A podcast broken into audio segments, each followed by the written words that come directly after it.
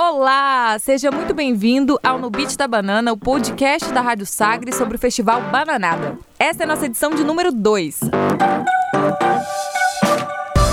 Eu sou a Paula Falcão, jornalista e fundadora da plataforma de conteúdo Aproveite a Cidade e apresento esse podcast ao lado de Gustavo Saboia. Oi, Paula. Olá, ouvinte do No Beat da Banana. Eu sou Gustavo Saboia, diretor de arte e sonoplasta deste podcast, que, em sete episódios, vai contar muita coisa sobre o Bananada, festival que acontece anualmente em Goiânia. E eu sou um grande fã. O podcast No Beat da Banana é uma série especial com sete episódios, postados sempre aos domingos, e você pode nos ouvir no SoundCloud, no Spotify, no iTunes, no YouTube e também durante a programação da Rádio Sagres. No nosso podcast de estreia, nós contamos para você detalhes do que vai rolar na edição 2019, que acontece entre os dias 12 e 18 de agosto. Dessa vez a gente volta a fita até a origem do Festival Bananada. E para contar essa história, é claro que nós teremos várias intervenções e ponderações do produtor cultural Fabrício Nobre, um dos fundadores e nome marcante do evento ao longo desses 21 anos. Mas tem também um convidado aqui no estúdio. E assim, esse convidado foi um achado, porque além de acompanhar o festival há muito tempo, ele também é amigo de infância do Fabrício Nobre. Daniel Atácio, proprietário da Ambiente Skate Shop. Que legal receber você aqui no Beat da Banana. Legal. Tudo bem, Daniel? Tudo bem, vocês? Sinta-se à vontade, tá? À vontade. Vamos Chega lá. Pra começar, a gente quer saber um pouco sobre como começou a sua conexão com o Festival Bananada. Cara, é, eu e o Fabrício temos exatamente, exatamente a mesma idade. A gente tem 40 anos hoje. E é, a gente é bem contemporâneo mesmo, né? É, e o Bananada, cara, fez parte da minha história. Muito simples, porque eu ando de skate há 32 anos, então. E música sempre fez parte também da minha, da minha rotina. Eu trabalhava com evento com meu pai antes, antes de ter a loja. Trabalhei muitos anos com evento. Meu pai fazia show aqui em Goiânia. O primeiro contato que eu tive com o Fabrício, assim, de trabalho, foi fazendo um show, um show de sepultura. A gente fez eu e ele o show de sepultura. Tomamos prejuízo. Lá no autódromo, acho que foi em 2002. Foi por aí, 2002, 2001, por aí. Eu não lembro direito. Então foi meu primeiro contato com ele, né? Assim, de trampa. Aí a gente começou a fazer um monte de coisa junto. Em 2013 eu abri ambiente. E era natural para mim fazer evento, né? Fazer ação com skate e música, porque eu já trabalhava com, com evento, com meu pai. E o Fabrício era meu brother, a gente era muito parceiro, eu era padrinho de casamento dele, depois ele foi padrinho do meu casamento também.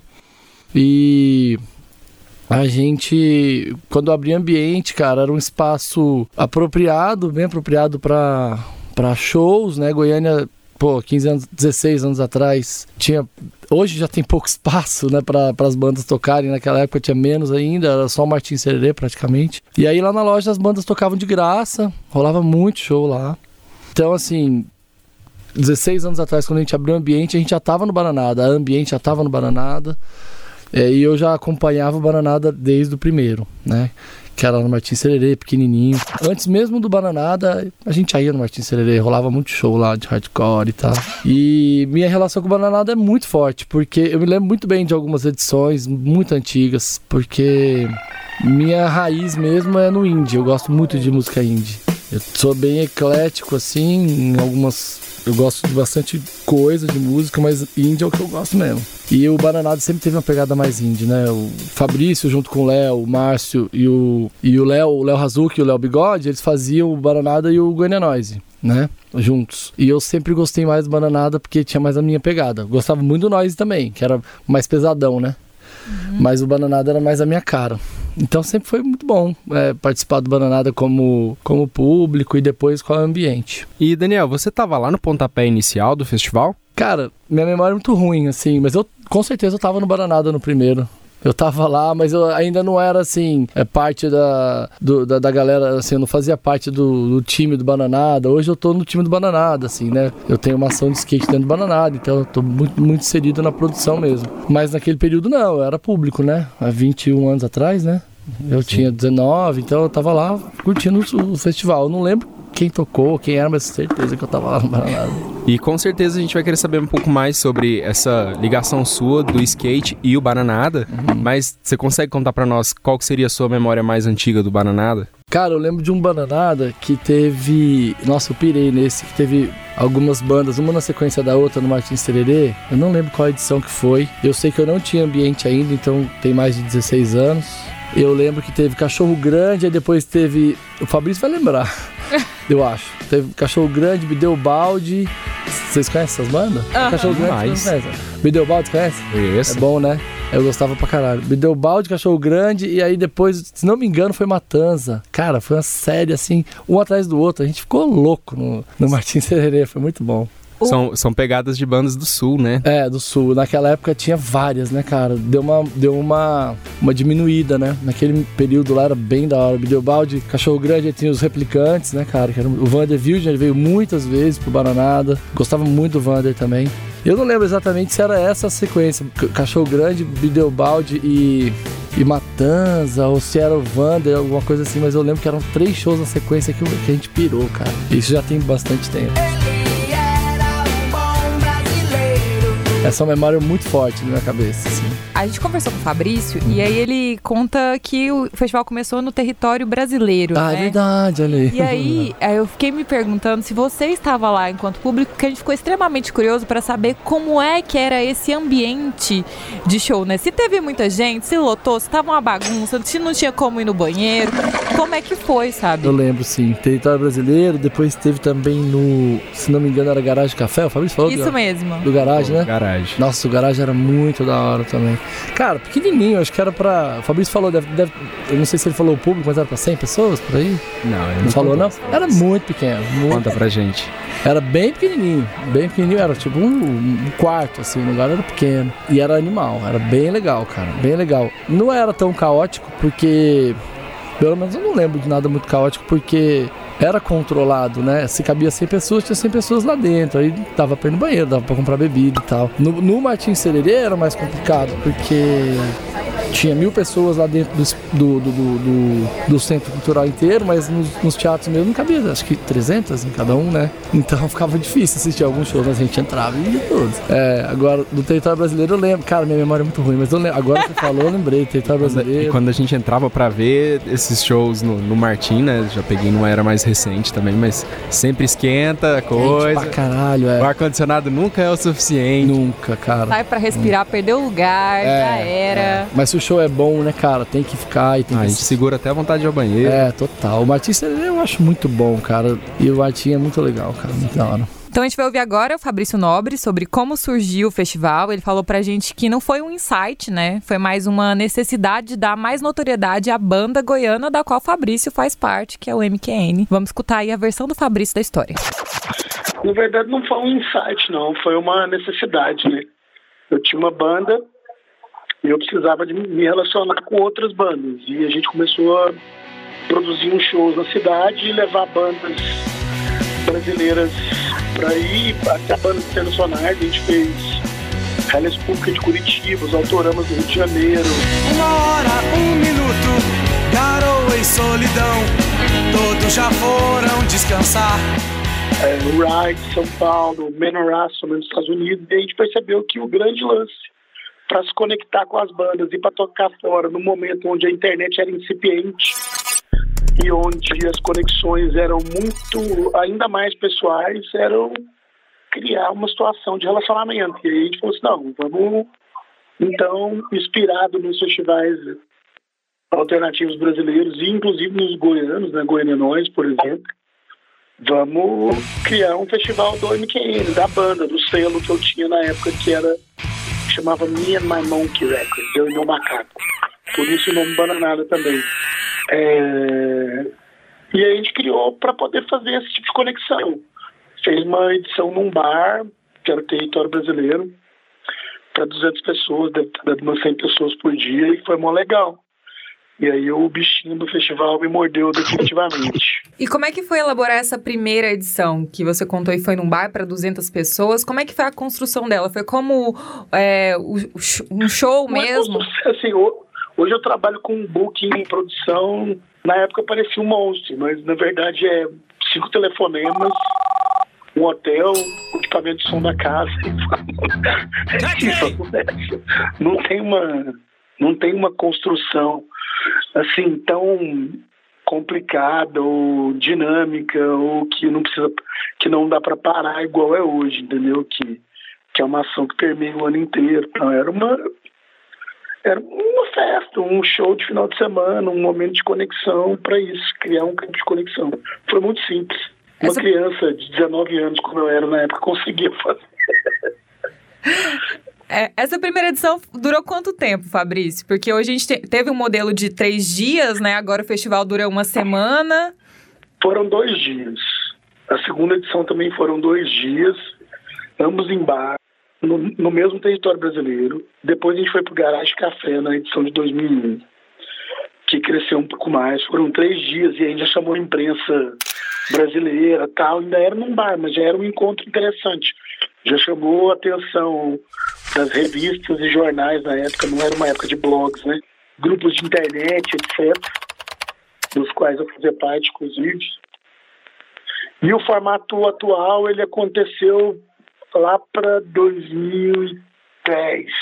Então a gente ficou fazendo o formato, esse formato de bar por três anos, depois a gente se mudou para o Martin Sererê. A gente chegou a fazer uma edição no Jockey Club e depois mudou para esse formato, que era mais Sererê, mais as casas da cidade, mais teatro, depois Niemeyer e agora no formato que ele está. Já tem uns cinco anos que está no formato é, atual. Então, já que o MQN tem um papel chave para a criação do Bananada, a gente toca para vocês MQN no beat da banana.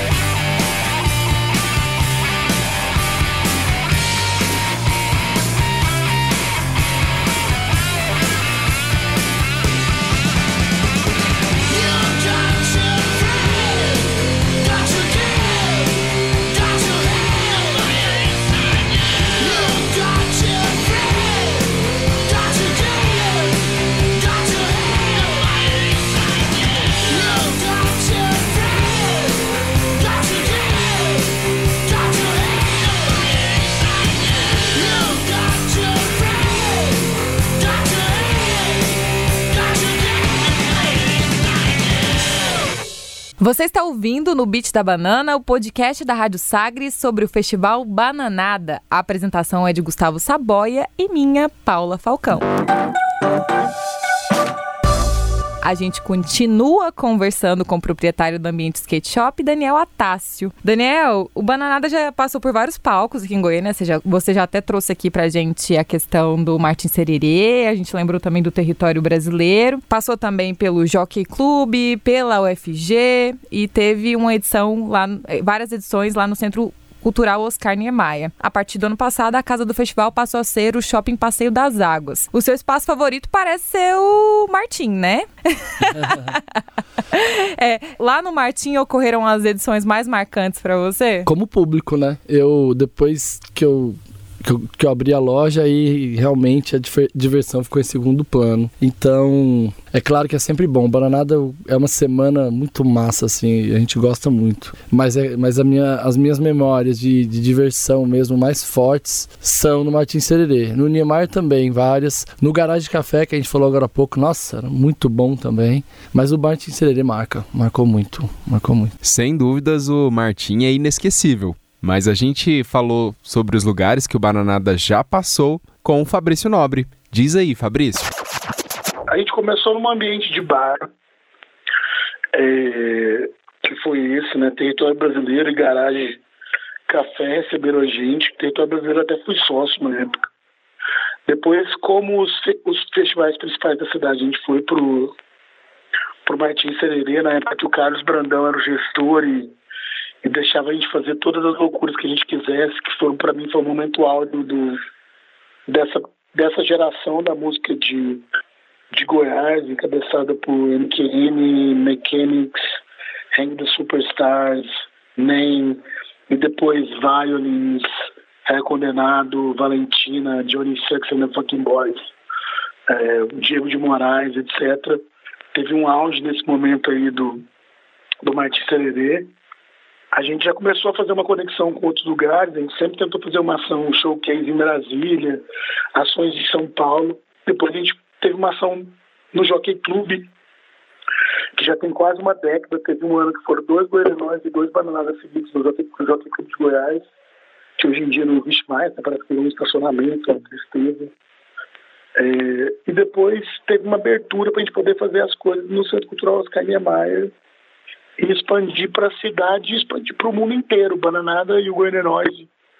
2007 até 2011, quando eu, quando eu fiz a última edição do Goianenóise, acho que a última foi em 2011, teve um auge nacional, assim, viraram dois dos principais festivais de música independente do Brasil, viraram referência latino-americana, depois viraram referência é, mundial de música contemporânea latino-americana, entendeu?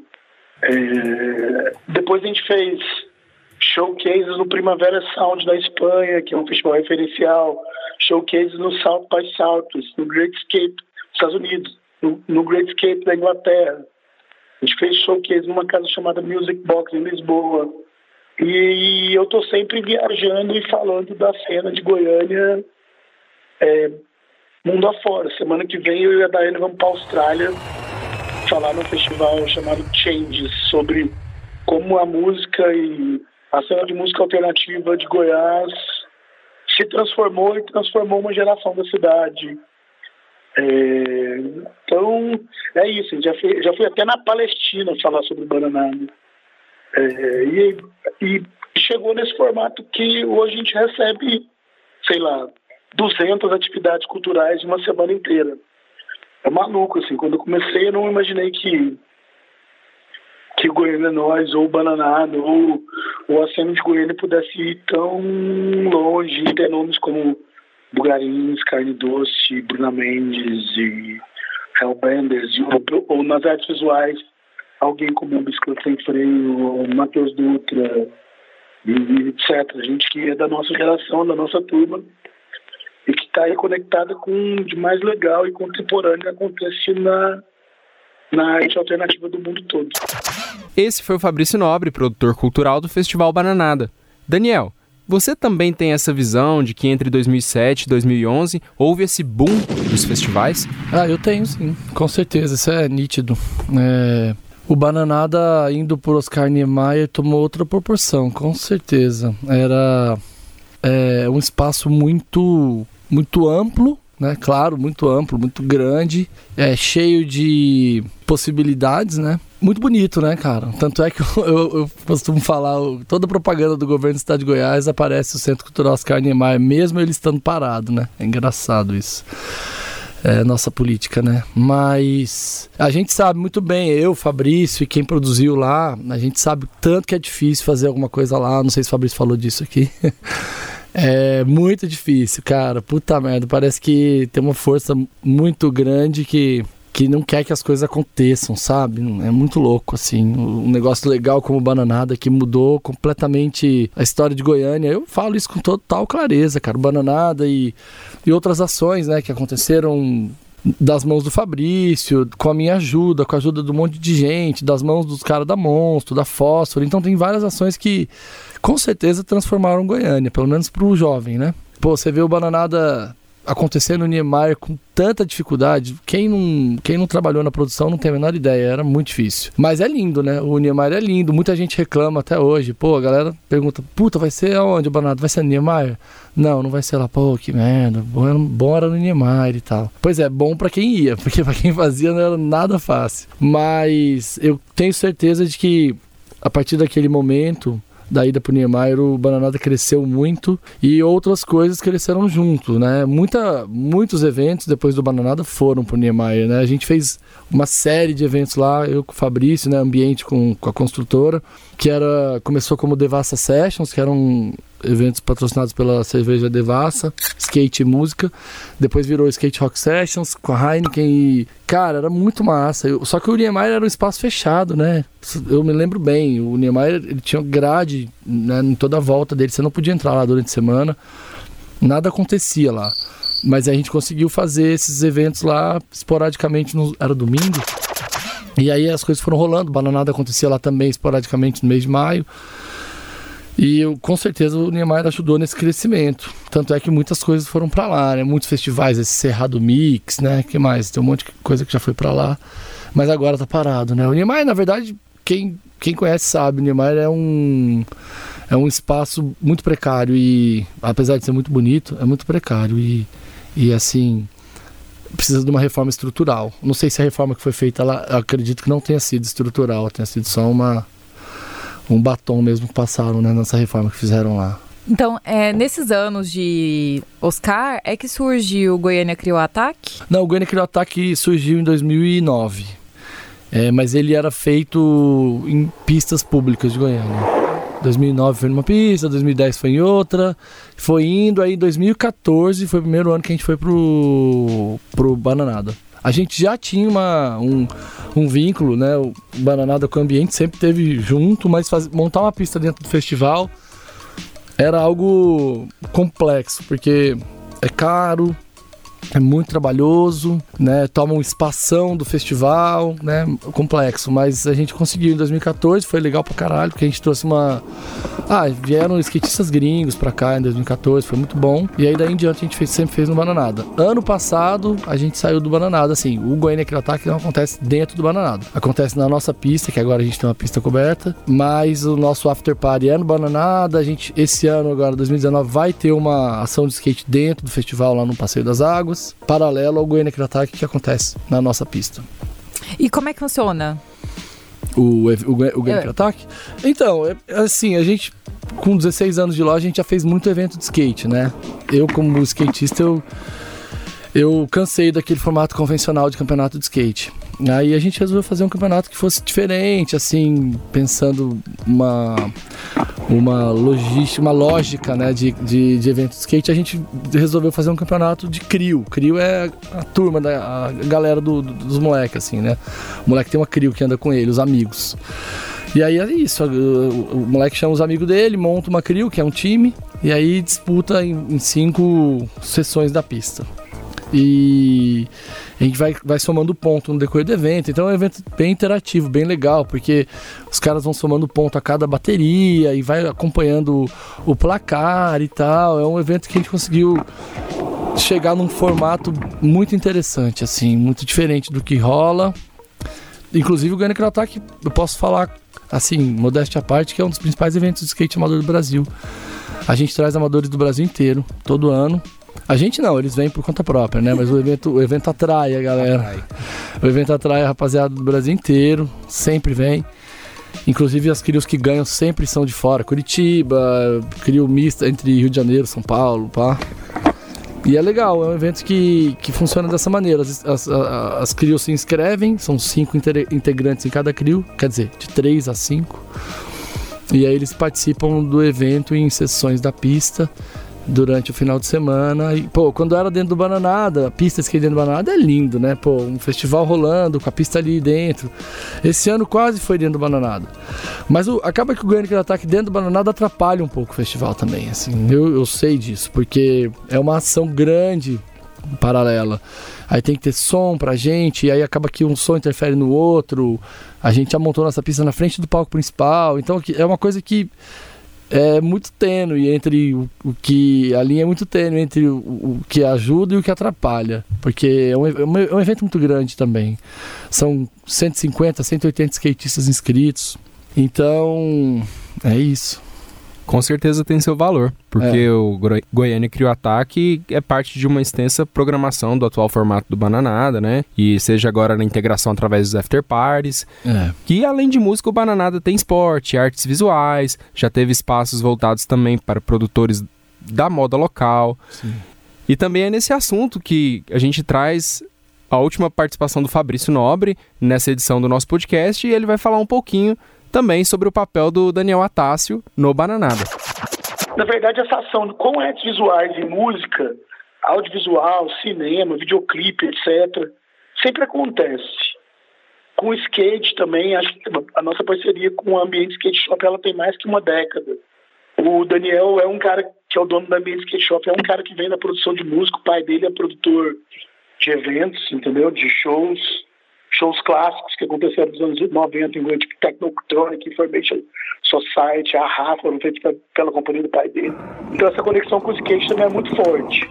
E com gastronomia também. Então, assim, aconteceu naturalmente. Eu acho que, eu acho que foi de 2007 ou 2009 para cá que a gente ficou mais atento a isso.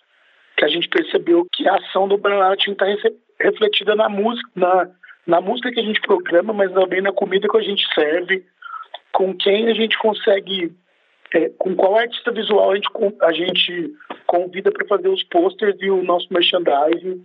Tem que estar conectado com o que nós estamos fazendo hoje em dia. Por exemplo, esse ano é a Beatriz Perim, que talvez seja uma artista de arte super contemporânea, tão importante quanto shows até isso.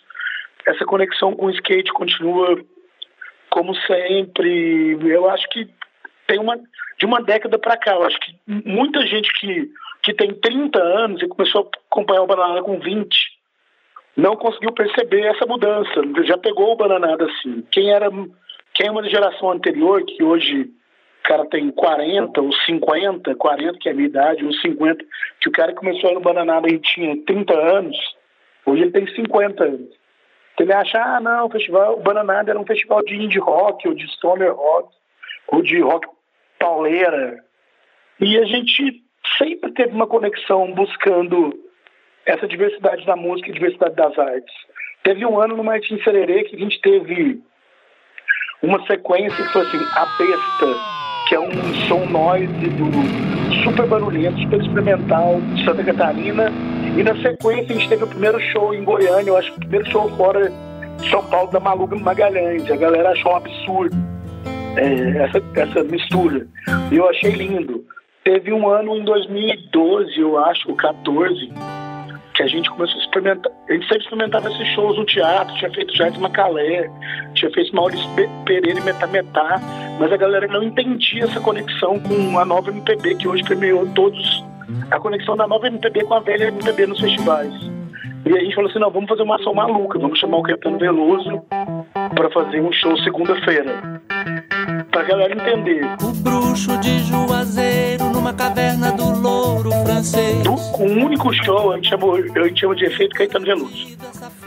Um único show que o Bananada não era só um festival de rock, de música alternativa, que ele podia chegar, que a música que ele amplia vai de uma orquestra filarmônica de Goiás, então Caetano Veloso, passando pelo, pelo Death Kids ou Hospital Test.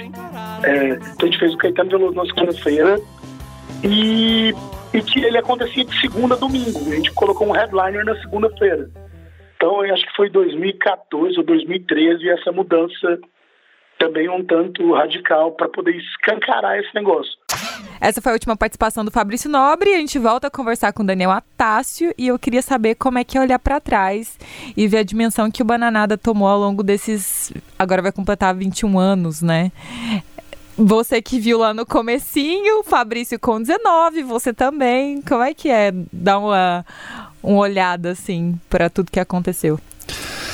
Cara, bem legal. Eu fico muito feliz de ver que chegou onde chegou. A gente não fazia ideia. Eu tenho certeza que o Fabrício, eu sei que ele não fazia ideia de que chegaria nesse patamar. A gente conversa muito, eu e ele, de como é difícil fazer as coisas aqui em Goiânia. Inclusive, ele tá morando em São Paulo, né? Eu também fico cansado às vezes. Porque mexer com skate e, e, música independente em Goiânia é, é muita luta, é muito nadar contra a maré. Então, por isso eu dou muito valor no que foi conquistado nesses 21 anos, né, de bananada. Eu, nossa, cara, fico muito feliz. E espero Espero não. Eu, na verdade, eu faço de tudo para que o Fabrício não fique desmotivado. Eu tô sempre do lado dele, nas loucuras, doideira, porque a gente, a gente fala, a gente brinca que a gente é doido. Quanto, quando a gente consegue captar uma graninha para fazer o negócio, em vez de fazer sobrar, não, a gente gasta mais para o negócio ficar mais, mais da legal, hora. Né? É, é assim, mas é porque a gente vive o que a gente faz, né? O Fabrício toca com o MQN há 20 e tantos anos, né? Ele já tocava antes do MQN, ele, já to... ele falou para vocês que ele já tocava em banda? Essa parte ele não contou. É, ele já Mas tocava, a gente poderia imaginar, né? Que, tipo, não é de ficar quieto. É, o Fabrício sempre, sempre, sempre tava na música, sempre, antes mesmo do MQN. E eu ando de skate desde os 9 anos, eu tô com 40. Então, a gente faz o que a gente vive, né? A gente não. Fa... É claro que a gente. Nosso, meu ganha-pão é o skate hoje, o ganha-pão do Fabrício é a música. É claro que a gente precisa ganhar nosso dinheiro com o que a gente faz, mas o lance é que a gente não quer só ganhar dinheiro, né? Porque a maioria dos empresários, é, o fim é o, é o lucro, é a grana. Pra gente, o, o lucro é o meio, né? É o que a gente precisa para continuar fazendo e trabalhando e tal. Apesar do lucro ser sempre muito baixo, às vezes é prejuízo, bastante prejuízo, mas a gente só continua porque a gente realmente gosta do que a gente faz. O Fabrício mesmo ele nunca pulou um ano de bananada, né, cara? Todo ano tem bananada, independente da situação econômica, independente da captação. São 21 anos sem, sem parar. Não é mole, não.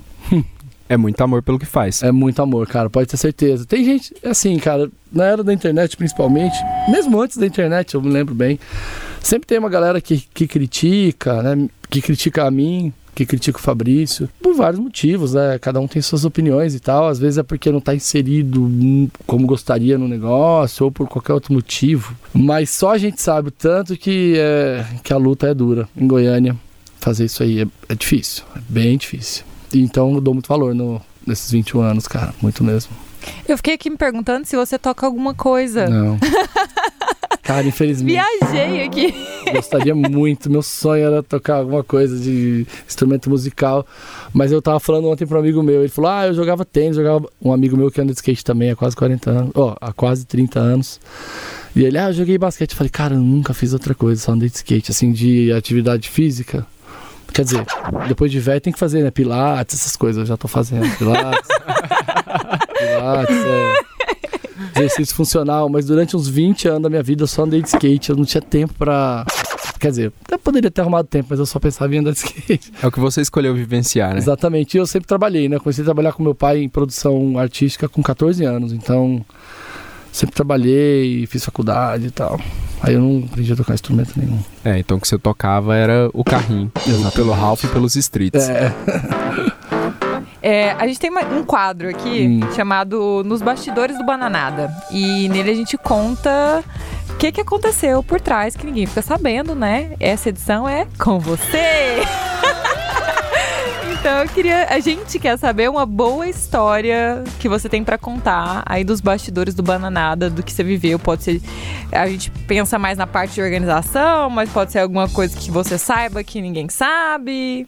Tchan, tchan, tchan, tchan. É assim, é. Cara, eu, eu, eu teve uma banda que tocou no Bananada, que eu não lembro se foi no Bananada ou no Noise, porque o Fabrício naquela época ainda trabalhava no Noise também, é, que era o Lemonheads. Vocês conhecem o Lemonheads? Banda indie bem. Nossa, eu gosto muito de Lemonheads, cara.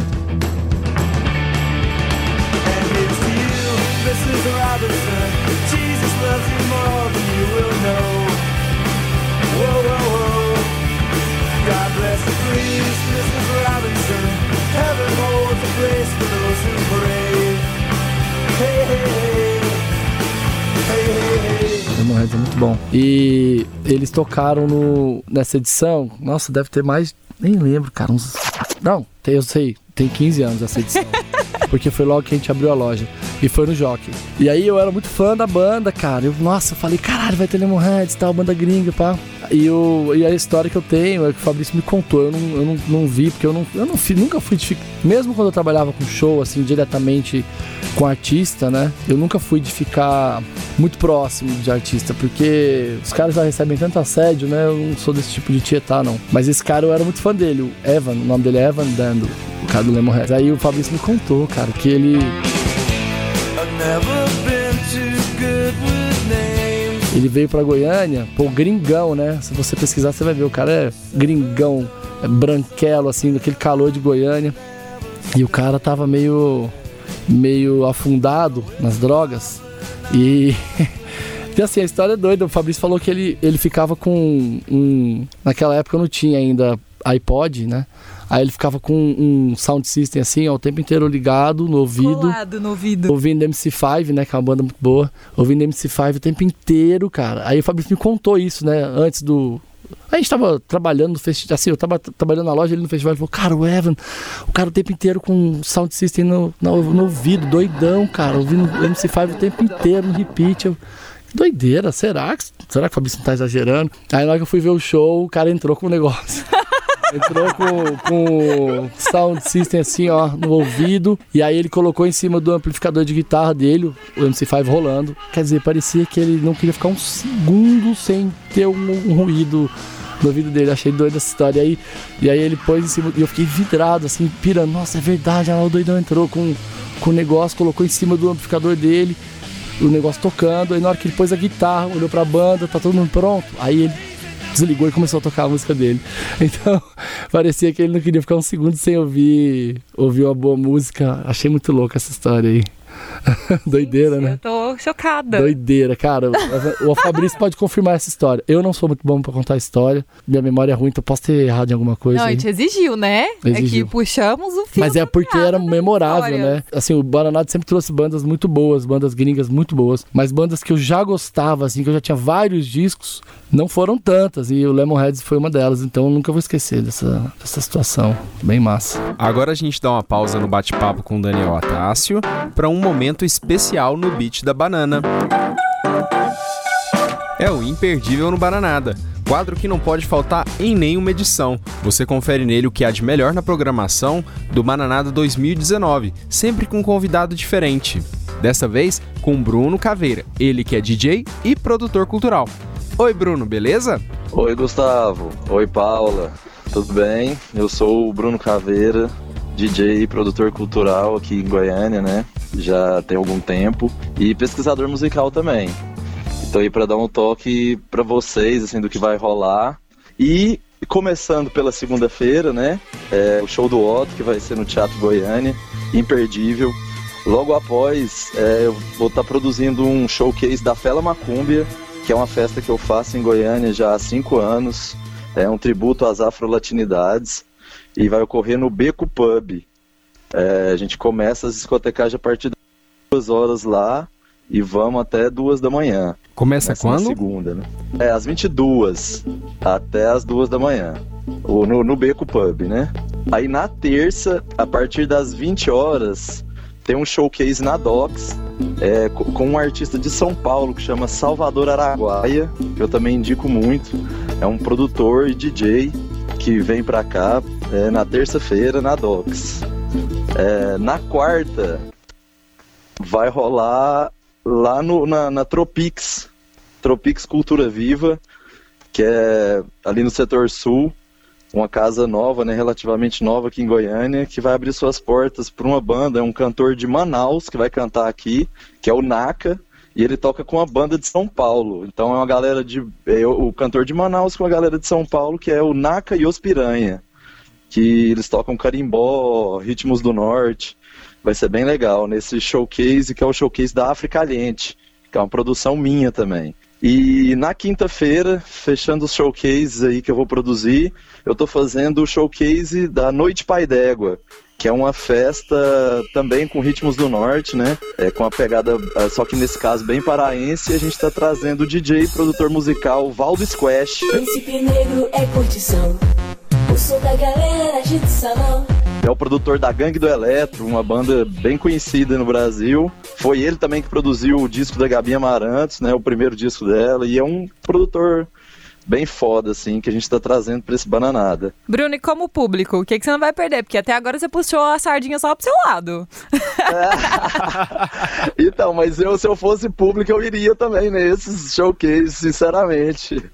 Porque são, assim, produtores, DJs e bandas bem interessantes, né, do alternativo daqui de Goiânia. Aí, nos três dias, lá no Oscar Niemeyer, ou no Oscar Niemeyer, ó, vai ser lá no Passeio das Águas, né? Saudoso Oscar Niemeyer. semana. É, agora ninguém vai mais. Então, aí lá no- nesses três dias, assim, que esses eu vou pra curtir, né? Não vou estar trampando, vou estar no, no, no- de, de público mesmo. Imperdível, claro, o Baco Exu do Blues, né? Fotografar o silêncio é tão difícil. Fotografar o meu medo é tão difícil. Fotografar insegurança é tão difícil. Eu disfarço tudo com cigarro, cerveja e sorriso. Nosso problema sempre foi a intensidade. Nosso problema sempre foi a intensidade. Nosso problema sempre foi a intensidade. Cê sabe que é verdade, a intensidade.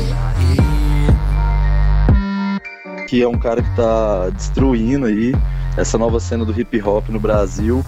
Um, um rapper que vem da Bahia, eu acho que ele é de Feira de Santana, do interior da Bahia, manda muito. E que eu não vou perder de jeito nenhum. Tem uma banda da Colômbia é, que chama Frente Cumbieiro, que inclusive é uma banda que influenciou a Fela Macumba, essa festa que eu produzo aí há cinco anos, que a gente manda muita cúmbia, ritmo colombiano, né, que já é conhecido lá há muito tempo.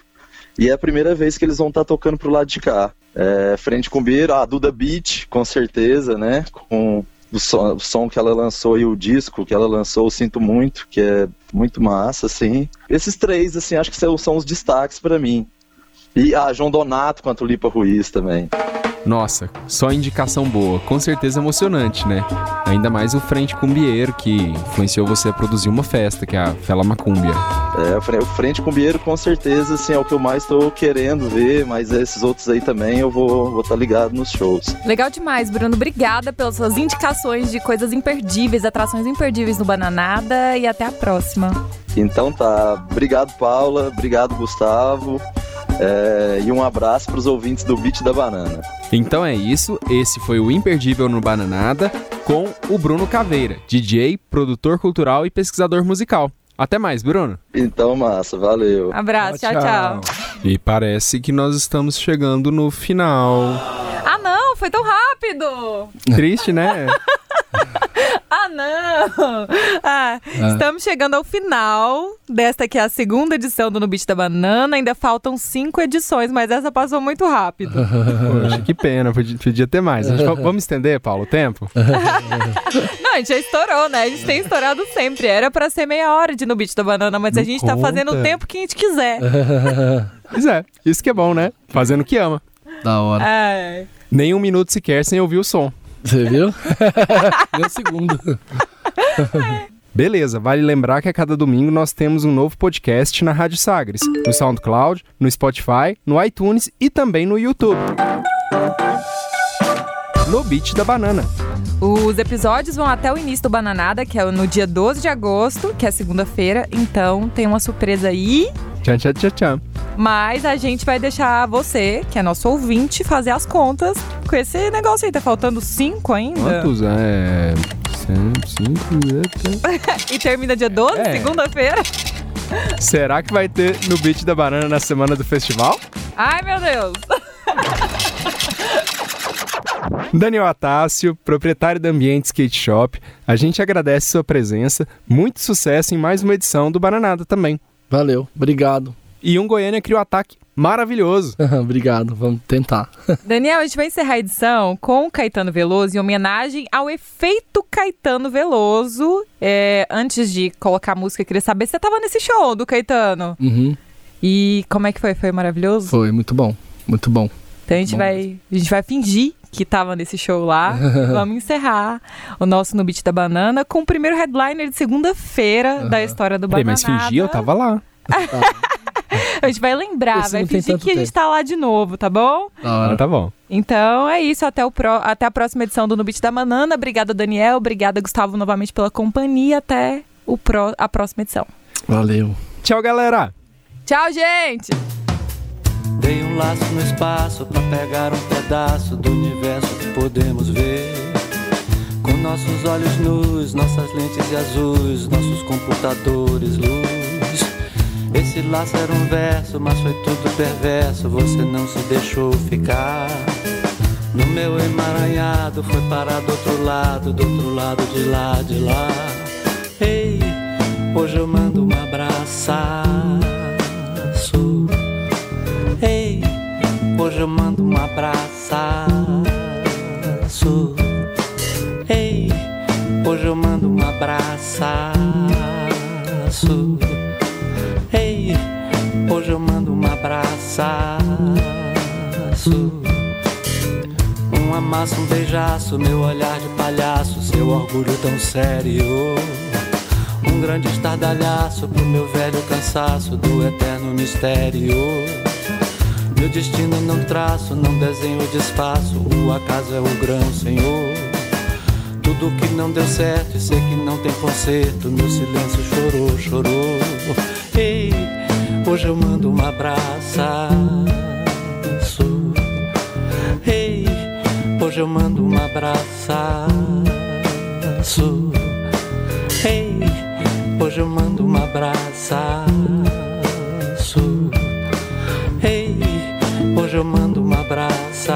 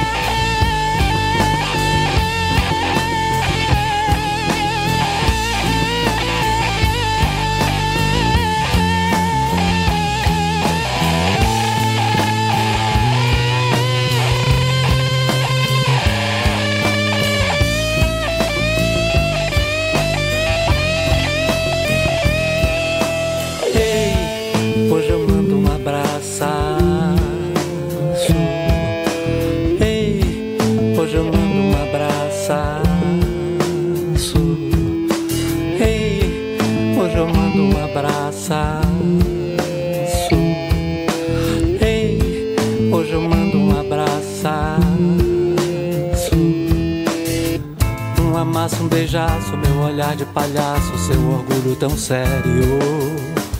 Um grande estardalhaço pro meu velho cansaço do eterno mistério. Meu destino não traço, não desenho, desfaço. O acaso é o grão, Senhor. Tudo que não deu certo e sei que não tem conserto. Meu silêncio chorou, chorou. Ei, hoje eu mando um abraço. Ei, hoje eu mando um abraço. Hoje eu mando um abraço. Ei, hoje eu mando um abraço.